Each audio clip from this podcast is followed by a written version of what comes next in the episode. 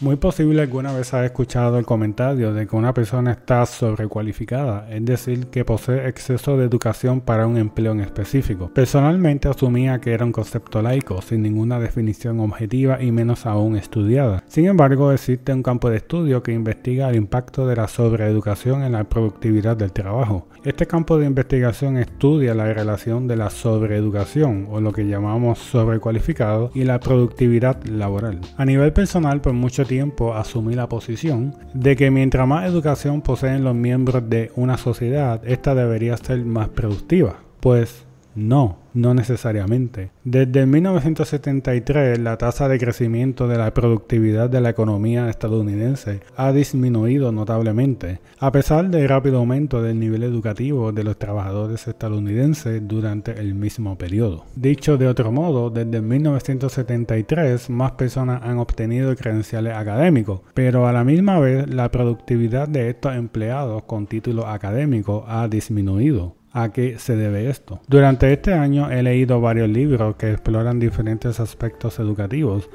y me he encontrado con reclamos que exponen argumentos similares. Por ejemplo, Neil Postman en su libro The End of Education afirma que hay pocas pruebas de que la productividad de la economía de un país esté relacionada con la calidad de su educación. Muy similar, Nassim Taleb expone que tenemos pruebas de que colectivamente la sociedad no avanza en relación a la educación organizada, sino al revés. El nivel de educación formal de un país es el resultado de la riqueza de ese país. En otras palabras, mientras más rico es un país, más educados son sus ciudadanos. Pero claro está, esto se debe porque estos poseen el dinero para costear el estudio universitario. Pero el hecho de que un país tenga buenas instituciones académicas no necesariamente implica que dicho país se volverá rico. Sin embargo, el autor que se ha especializado en este tema de la sobreeducación es Henry Levin. Levin ha estudiado por varias décadas el impacto económico de la sobreeducación en la sociedad. El autor expone que la asunción de que la educación conlleva a que una sociedad sea más productiva se inicia con los escritos de Gary Becker en el 1964. En su libro expone la teoría titulada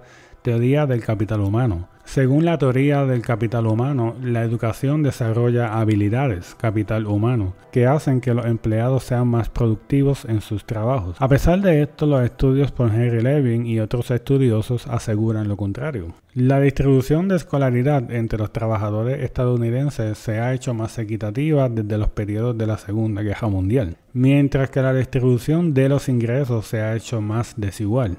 Es decir, cada vez la ciudadanía se hace más competente en términos de destreza y conocimientos para un trabajo, pero a la misma vez los ingresos de dichos empleos se distribuyen de manera desigual. No obstante, esto no es algo novedoso para muchos. La idea principal de este vídeo es que no solamente el credencial académico fracasa en garantizar un sueldo mayor, sino que puede inclusive conllevar a que el empleado esté más insatisfecho con su propio empleo. En el estudio por Henry Levin, a través de cuestionarios, recolectó datos sobre las características de distintos trabajadores, por ejemplo, edad, género, nivel de educación y su satisfacción sobre su empleo.